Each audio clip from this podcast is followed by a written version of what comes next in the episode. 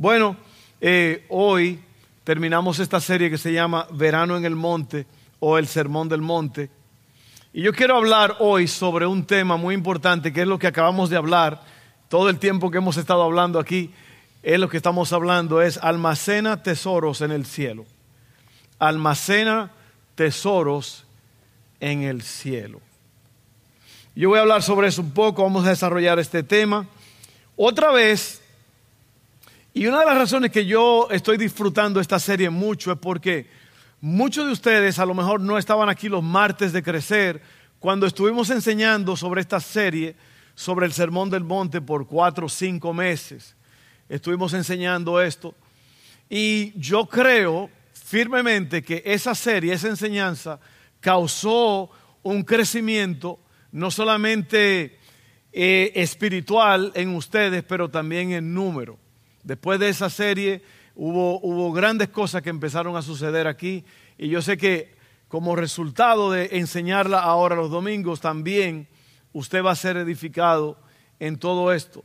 El sermón del monte que está en Mateo 5, 6 y 7, eh, yo le llamo la constitución del reino porque en esos, en esos tres capítulos el Señor Jesús nos dice cuál es la voluntad del Padre para nosotros los discípulos. Y hablando de discípulos, la palabra discípulo aparece aproximadamente 250 veces en el Nuevo Testamento, mientras que la palabra cristiano solamente aparece tres veces. Y la mayoría de las personas se llaman cristianos, es raro, ¿verdad que sí? Uno no dice, oh, yo soy un discípulo, ah, no, yo soy cristiano.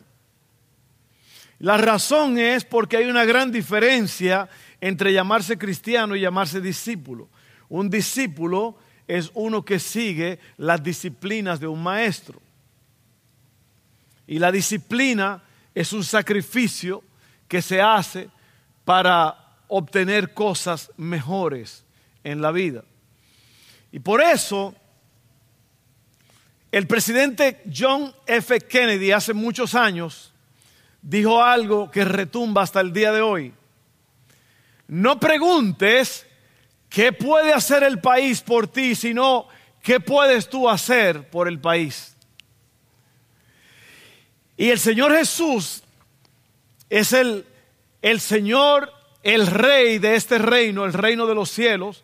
Usted sabe que un reino consta de cuatro partes, que es el rey, que es el Señor Jesús, están los ciudadanos del reino, que son los discípulos, están las leyes del reino, que es la palabra de Dios, los mandamientos del Señor Jesús, y luego está el territorio, que es todo el mundo.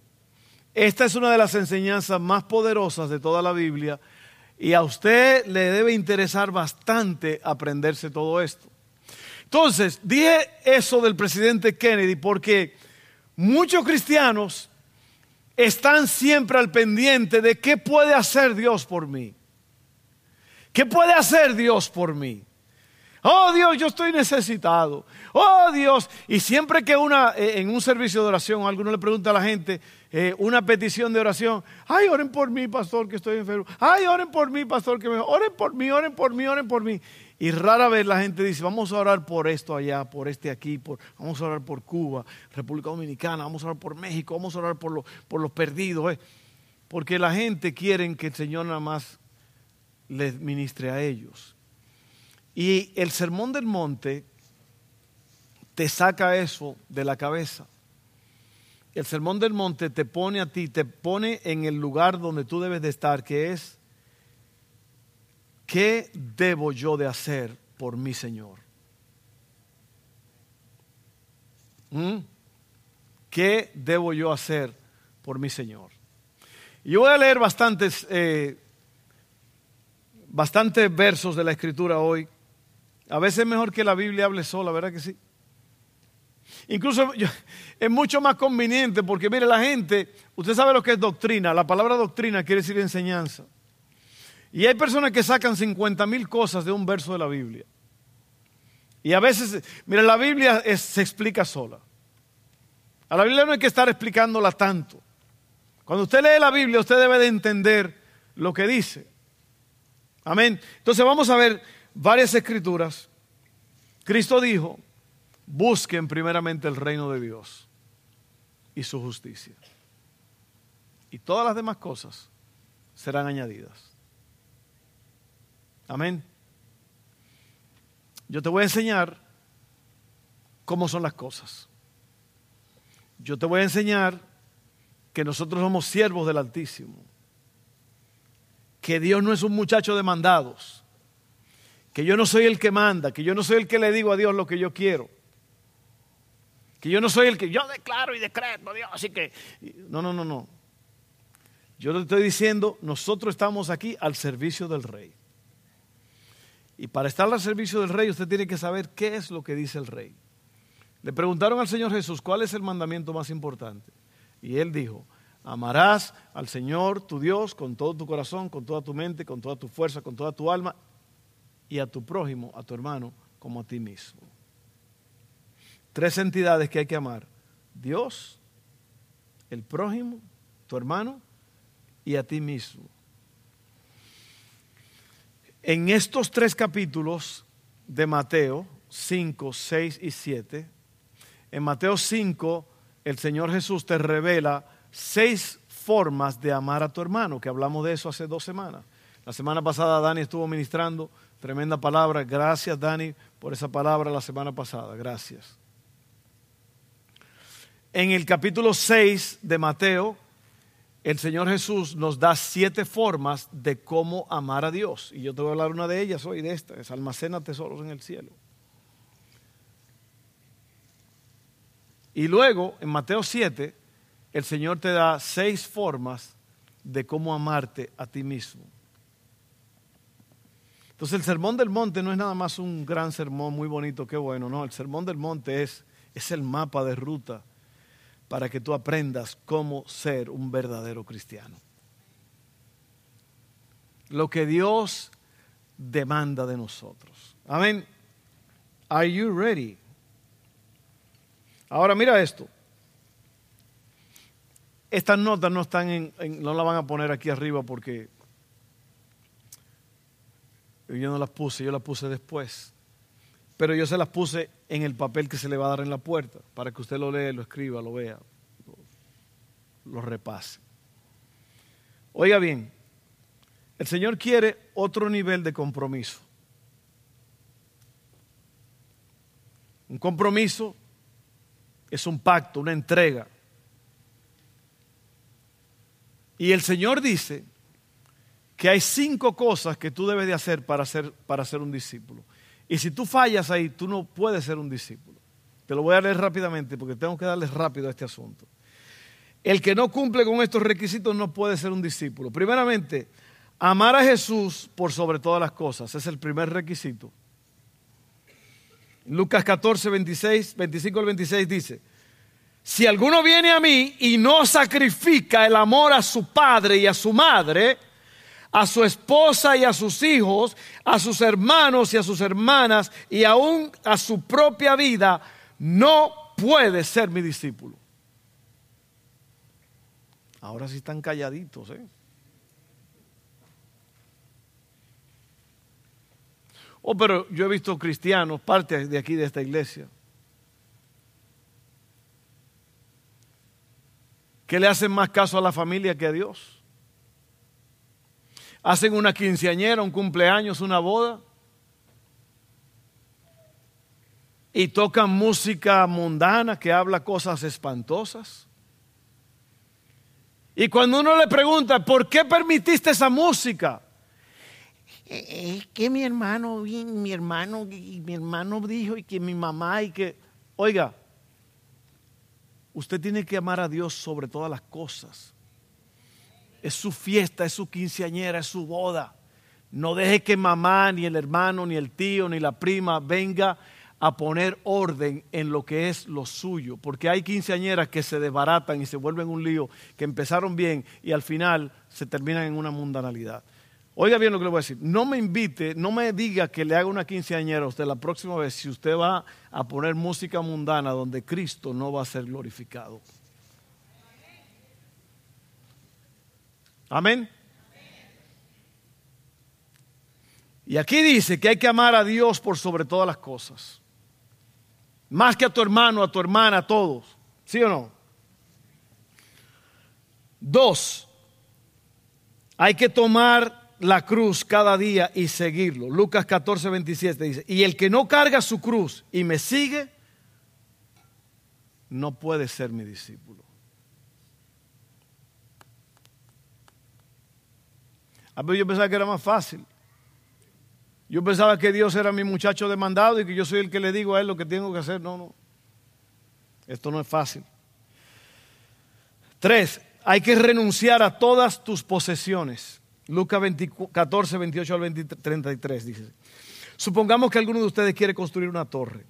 ¿Acaso no se sienta primero a calcular el costo para ver si tiene suficiente dinero para terminarla?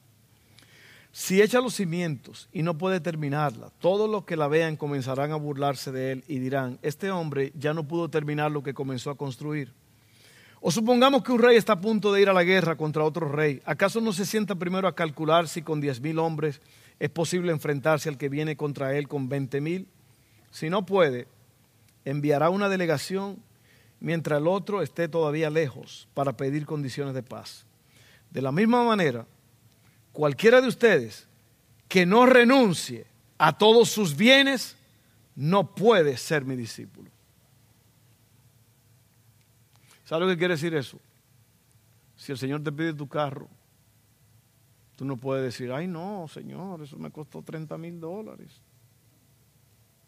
Si el Señor te pide tu casa, Dice aquí que hay que renunciar a las posesiones. ¿Qué quiere decir eso? Que nada es tuyo. Nada es tuyo.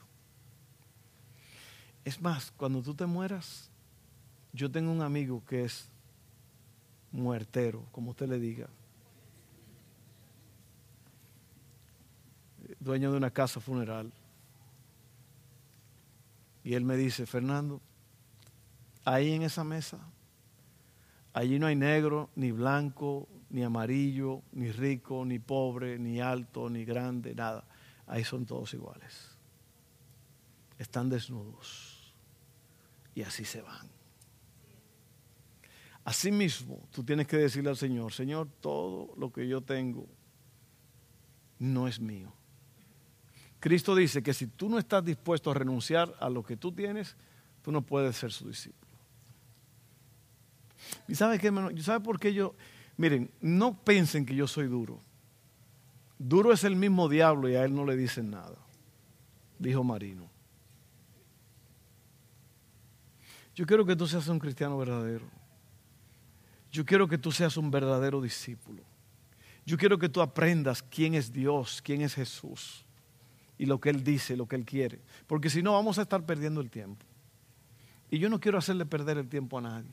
Yo estaba en Cuba, yo vi cómo está la iglesia, cómo está la gente allá. Yo estaba en Santo Domingo hace poco, estábamos allá en Pantoja.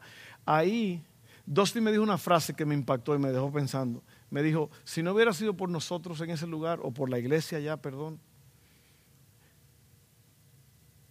eh, hay un problema serio ahí. Dice, nosotros, o mejor dicho, lo que se está proveyendo para esos niños en esa zona tan pobre es un oasis.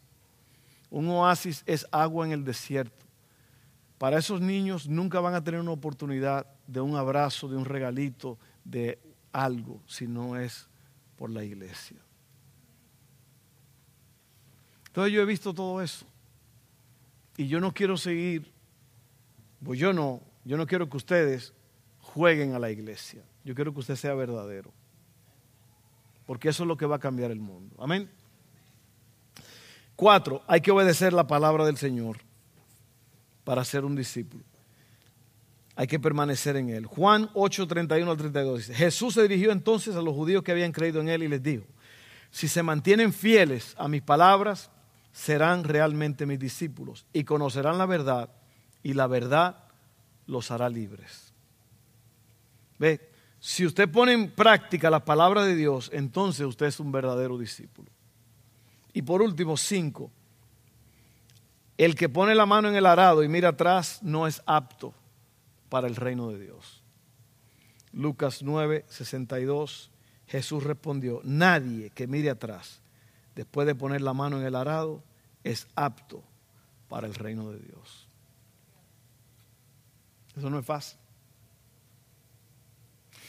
Yo quiero decirte la verdad en esta tarde, mi hermano. ¿Qué es un discípulo? ¿Qué es un discípulo? Un discípulo es un seguidor de Jesús que permanece en Él para hacer la voluntad del Padre en el poder del Espíritu Santo y le enseña a otros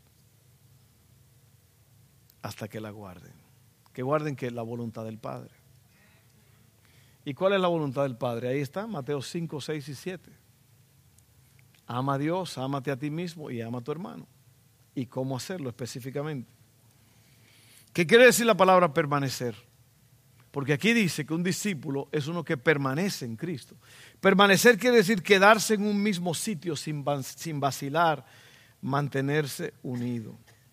Así que yo nada más te voy a dar dos puntitos hoy y vamos a hacerlo rápido porque el tiempo se nos va. Queremos orar en el altar. El que no permanece no puede producir fruto. El que no permanece no puede producir fruto. Y de eso se trata, de producir fruto. ¿Están listos?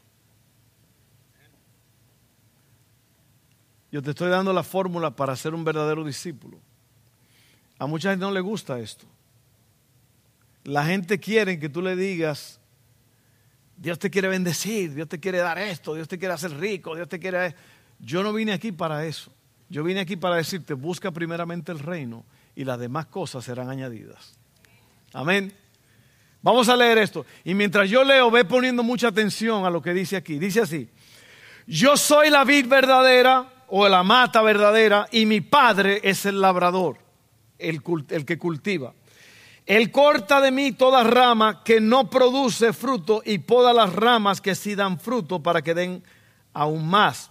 Ustedes ya han sido podados y purificados por el mensaje que les di, la palabra de Cristo. Permanezcan en mí y yo permaneceré en ustedes. Pues una rama no puede producir fruto si la cortan de la vid. Y ustedes tampoco pueden ser fructíferos a menos que permanezcan en mí. Ciertamente yo soy la vid, ustedes son las ramas. Los que permanecen en mí y yo en ellos producirán mucho fruto, porque separados de mí no pueden hacer nada. El que no permanece en mí es desechado como rama inútil y se seca. Todas esas ramas se juntan en un montón para quemarlas en el fuego. Si ustedes permanecen en mí y mis palabras permanecen en ustedes, oye bien, si ustedes permanecen en mí y mis palabras permanecen en ustedes, pueden pedir lo que quieran y les será concedido. Ve, nosotros somos de la otra forma al revés. Nosotros queremos que el Señor nos dé y después queremos permanecer en Él. Y así no se vale. Cuando producen mucho fruto, demuestran que son mis verdaderos discípulos. Eso le da mucha gloria a mi Padre. Y eso es lo que yo quiero hacer. Yo quiero darle gloria al Padre. Y esta es la forma de hacerlo, dando fruto. ¿Qué son frutos? Los frutos son resultados. Si tú no estás cambiando al mundo con tu testimonio, con tu vida, entonces tú no estás dando fruto. Si la gente en tu trabajo no se están acercando a Dios, es porque tú no estás dando fruto. Si la gente en tu escuela, jóvenes, no se están acercando a Dios, es porque tú no estás dando fruto. El fruto es un resultado de la unión de Cristo con el creyente. El fruto del Espíritu. ¿Me están entendiendo? ¿Me explico, Federico? Ahora mira esto. Yo los he amado a ustedes tanto como el Padre me ha amado a mí. Permanezcan en mi amor. Cuando obedecen mis mandamientos, permanecen en mi amor. Cuando obedecen mis mandamientos, permanecen en mi amor. así como yo los obedezco, así como yo obedezco los mandamientos de mi Padre y permanezco en su amor. Les he dicho estas cosas para que se llenen de mi gozo.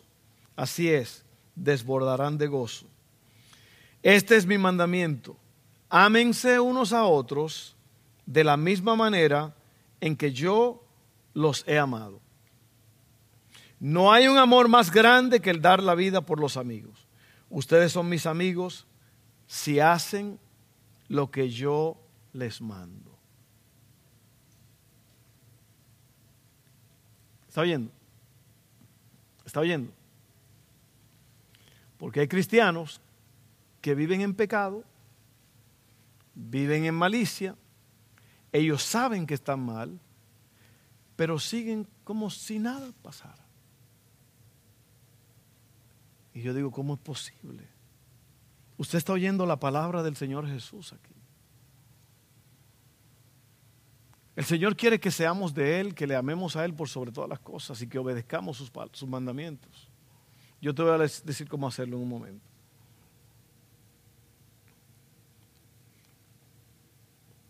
¿Dónde nos quedamos? 15. Ya no los llamo esclavos porque el amo no confía sus asuntos a los esclavos.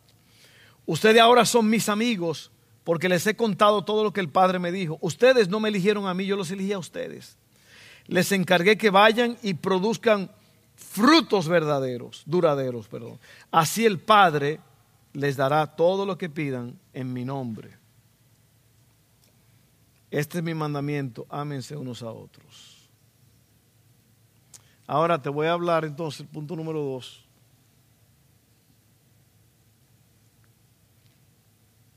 almacena tesoros en el cielo. Aquí es donde la piña se pone agria. Sí, aquí es donde... Y, miren, yo sé que predicar un mensaje, yo estoy temblando por dentro, yo estoy que me estoy muriendo por dentro. y yo sé por qué. Porque el enemigo odia este mensaje. El diablo no quiere que tú oigas esto. El diablo lo que quiere es que tú oigas mensajes de prosperidad y de que Dios quiere bendecirte, Dios quiere hacerte rico, Dios quiere darte todo en el mundo. Pero el mensaje aquí es que tú eres un discípulo del Señor Jesús y tú tienes que hacer la voluntad del Padre. Y yo sé que muchos de ustedes están pensando en esto. Hay algunos de ustedes que no están poniendo mucha atención. Yo lo sé porque lo estoy viendo en su rostro. Porque esto no es lo que a la gente le gusta. Pero esto es lo que te da, esto es lo que te libera. Esto es lo que verdaderamente te sana. Esto es lo que verdaderamente te hace vivir al máximo. Amén. Mateo 6, 19 al 24. Mateo 6, acuérdate, te da siete formas de honrar, de amar a tu Padre Celestial. Y dice así, esta es una de ellas. No almacenes tesoros aquí en la tierra, donde las polillas se los comen y el óxido los destruye y donde los ladrones entran y roban Almacena tus tesoros en el cielo. Esta es una orden que está dando. Es imperativo. Donde las polillas y el óxido no pueden destruir y los ladrones no entran a robar. Te está diciendo que no almacenes cosas aquí en la tierra, que la almacenes en el cielo. Y luego dice esto, donde está tu tesoro, allí estarán también los deseos de tu corazón. Esa es una de las frases más importantes en toda la tierra. ¿Qué es un tesoro? Un tesoro es algo que tiene un valor extremo para ti, algo que tú quieres muchísimo, algo que tú aprecias, algo que te roba el sueño, un tesoro. Dice aquí, no almacenes tesoro aquí. O sea, no te, no te aferres a cosas aquí en la tierra. Y este es un país, eh, es un país rico. Y es muy fácil uno querer cosas aquí, pero te lo voy a demostrar en un momento. Es muy fácil querer cosas. Es muy fácil querer tener, tener, tener, tener, tener, tener. ¿Sabe cuántos canales de, de televisión hay? Miles. ¿Usted sabe cuánto entretenimiento hay? ¿Usted sabe cuántos deportes hay? Tantas cosas para desviar tu atención de las cosas verdaderas. Hay, que, hay personas que para ellos el tesoro es el fútbol. Y dan la vida por el fútbol. Hace años yo disolví un equipo de fútbol que había aquí en la iglesia. Porque uno de los, de los muchachos decía, eh, cuando, cuando, yo oigo de fútbol, la piernita me tiembla, la piernita me tiembla. Oye eso, que te tiemble cuando hablen de Cristo, mi hermano. Y hace poco yo casi disuelvo otra vez un equipo que tienen aquí, un grupito, porque empezaron a hablar disparates allí en, en los textos que se mandan. ¿Por qué? Porque para muchos ese es el tesoro de ellos, un juego. Un juego que no tiene ningún valor eterno. Y yo no, yo no tengo ningún problema que usted sea fanático, que usted le guste eso y aquello, pero no lo hagas tu tesoro. Tu tesoro no es tu carro. Tu tesoro no es tu casa. No es tu esposo, no es tu esposa. Nada de eso. No es Kiko. Tesoro. ¿Se acuerdan el chavo? Tu tesoro es Jesús. Ese es tu tesoro.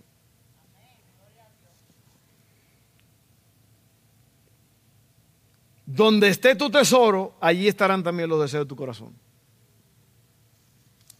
Uy, eso está duro. Tu ojo es como una lámpara que da luz a tu cuerpo. Cuando tu ojo está sano, todo tu cuerpo está lleno de luz. Pero cuando tu ojo está enfermo, todo tu cuerpo está lleno de oscuridad. Oye, porque el ojo el ojo es el que percibe. ¿Y por qué usted cree que la gente quiere tantas cosas? Porque ve, porque ve las cosas.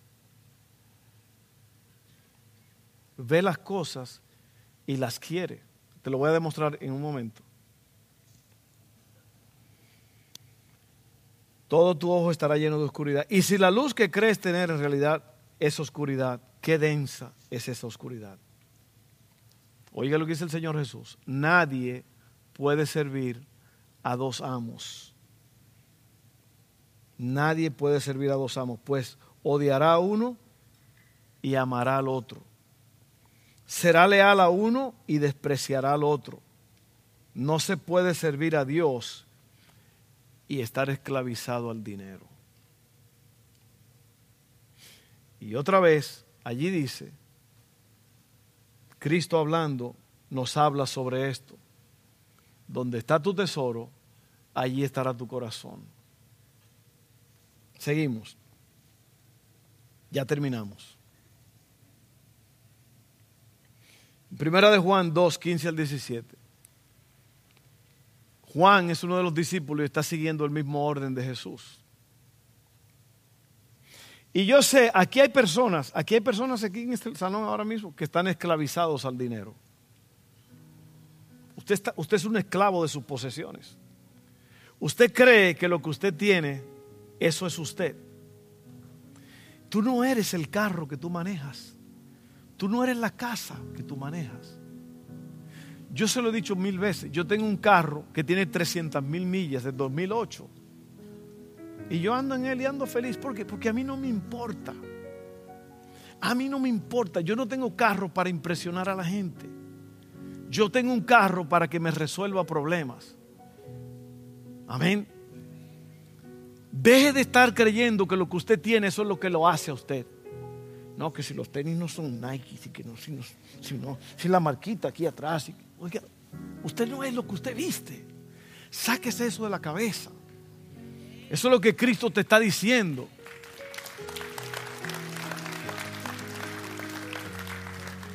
Pero hay gente que tienen una cama que caben 10 sin toparse uno al otro y no son felices. ¿De qué te vale tener una mansión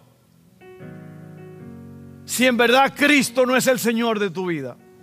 Y yo no estoy diciendo que usted no puede ser rico. Ronald es rico. en espíritu. No, mira, hay personas que saben sacarle punta al lápiz y hacen mucho dinero.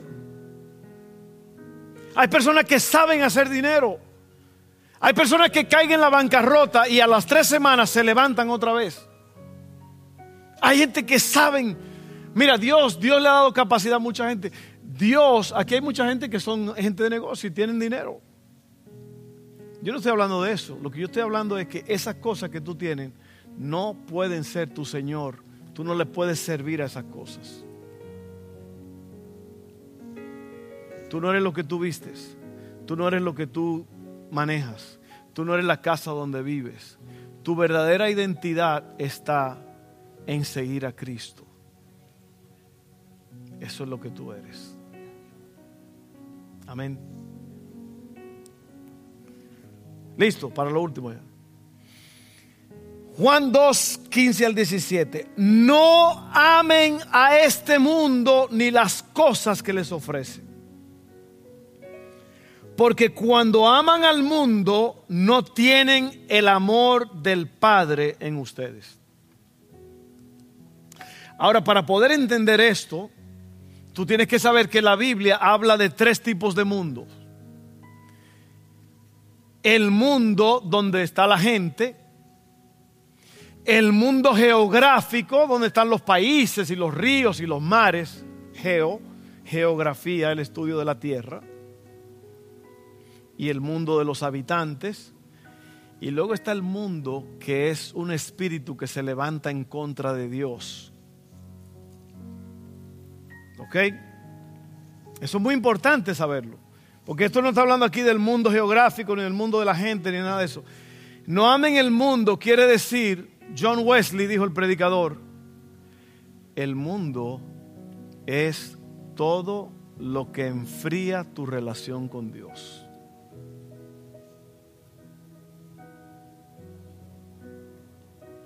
El mundo es todo lo que enfría tu relación con Dios. Entonces, no ames esas cosas que enfrían tu relación con Dios. No las ames. No las ames. Y mira ahora lo que dice. Es que esto está duro, mi hermano. Esto está duro. Uy, esto está duro. Pues el mundo solo ofrece un intenso deseo por el placer físico. Todo el mundo quiere tener sexo, todo el mundo quiere tener sexo antes del matrimonio, todo el mundo quiere ver pornografía, todo el mundo quiere ver cosas que no debe. Eh, ¿Por qué? Porque eso es lo que el mundo ofrece, un inmenso, intenso placer, perdón, deseo. Pues el mundo solo ofrece un intenso deseo por el placer físico. Un deseo insaciable por todo lo que vemos. Ve, que te lo dije ahorita, el ojo, el ojo, el ojo, lo, que tú ves.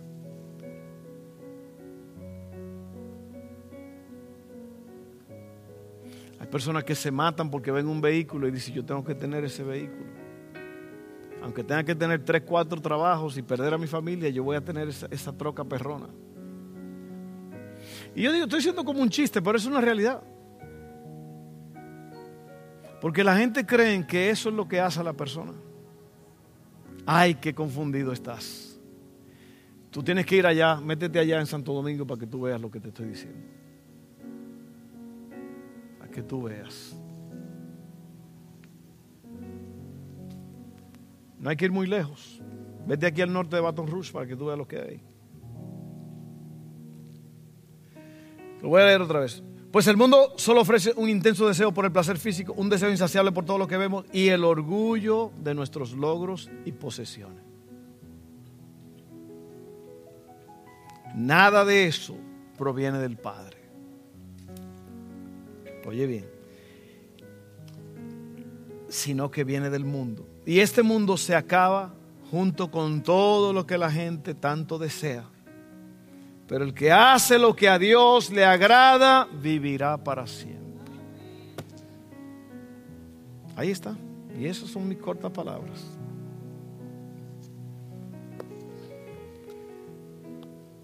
Y sabe lo que pasa es que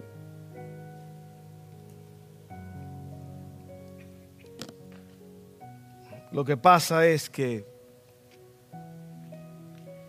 tú nunca... Hace ratito cantamos una canción. Un, ¿Cómo decía? Un encuentro con Cristo.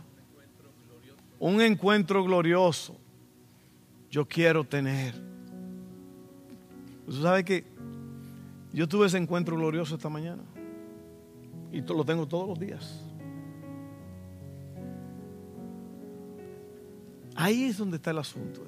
Por eso es, ahí está la gran pelea, ahí está el gran conflicto entre cada uno de nosotros. Porque es que si tú no conoces a Dios en la intimidad, nunca vas a poder entender todo esto. Tú no puedes dejar todo esto, tú no puedes tener a Cristo como tu tesoro especial si no tienes una relación íntima con Él. No, no vas a, nunca lo vas a entender. Porque para poder entender lo que, lo que acabamos de hablar, tú tienes que tener un encuentro glorioso con Él cada día. Se llama intimidad con Dios. Y es el problema con la mayoría de los cristianos. Que la mayoría de los cristianos quieren un evento que les cambie su vida.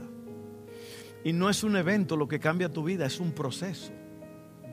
Es un proceso. Tú quieres sanar tu cuerpo. Tú quieres sanarte. Come bien duerme bien, bebe agua. Es un proceso. Y tú vas a ver que en, dos semanas, un mes, dos meses, tres meses, cuatro meses, tú vas a empezar a ver que tu cuerpo se va a empezar a restaurar. ¿Por qué? Porque es un evento. No es un, es un proceso, perdón, no es un evento. ¿Tú crees que tú vas a perder 100 libras por irte a hacer pesas a un gimnasio en un día? No, es un proceso un proceso. Bueno, vamos a orar. Padre, vamos, a estar en pie todos, vamos a estar en pie. Tenemos en pie. Yo sé que este mensaje es duro, este mensaje es caliente, fuego. yo no vine aquí a traer tu mensaje de, de mucho grito y mucho. ¡Ah! ¿Cuánto desean conmigo? Eso a mí no me interesa. La mayoría de esos mensajes que usted oye así son shallow. Shallow quiere decir que son bajitos. Muchos creen que los mensajes así con mucha gritadera y muchas cosas que son poderosos, eso no tiene nada que ver con poder. Es cuando tú salgas de aquí que la tentación se te presente si tú vas a vencer esta tentación. Ese es el poder. Vamos a orar. Padre, ayúdanos, Señor, ayúdanos. Ay, Señor, esto es difícil, difícil, difícil. Pero bueno, aquí estamos, Señor. Un discípulo es un, seguidor de Jesús que permanece en Él para hacer la voluntad del Padre en el poder del Espíritu Santo y le enseña a otros hasta que la guarden. Así que en este momento, Señor, nosotros queremos ser verdaderamente discípulos y dejar de jugar juegos a la iglesia. Dejar de jugar jueguitos de que, ¿qué quiero yo que Dios haga por mí? Y decirle a Dios, Señor, aquí estoy. La respuesta es sí. ¿Qué quieres que haga? Gracias, Padre. Gracias, Señor, porque tú nos vas a ayudar en esta tarde. En el nombre de Jesús. Amén, amén, amén. Vamos a hacer otra oración, así como estamos. Si tú estás aquí en esta casa y tú nunca has pedido a Dios que salve tu alma, este es el momento para hacerlo. Este es el momento para pedirle a Dios que te dé la vida eterna y tú te libres de la muerte eterna y el infierno. Y la palabra nos da la forma de hacerlo en Romanos, en el libro de Romanos 10. Dice que con la boca confesamos y que con el corazón creemos para salvación. Que si tú confiesas en tu corazón y crees con tu boca, que si tú confiesas con tu boca y crees en tu corazón que Jesucristo es el Señor, serás salvo. Vamos a hacer eso ahora. Es muy importante, muy importante que tú hagas esa oración ahora mismo. Todos juntos vamos a hacerla. Padre, creo en Jesús. Me arrepiento de todos mis pecados. Gracias por amarme tanto dar a tu Hijo en la cruz. Gracias, Padre. Yo te acepto. Acéptame tú a mí. Confieso con mi boca. Creo en mi corazón que Jesucristo es el Señor. Que Él murió y resucitó. Y lo acepto en el nombre de Jesús. Amén. Bueno, si tú hiciste esa oración conmigo ahora, yo te felicito porque acabas de darle la entrada al Señor Jesús en tu vida y ese es el comienzo de cosas grandes.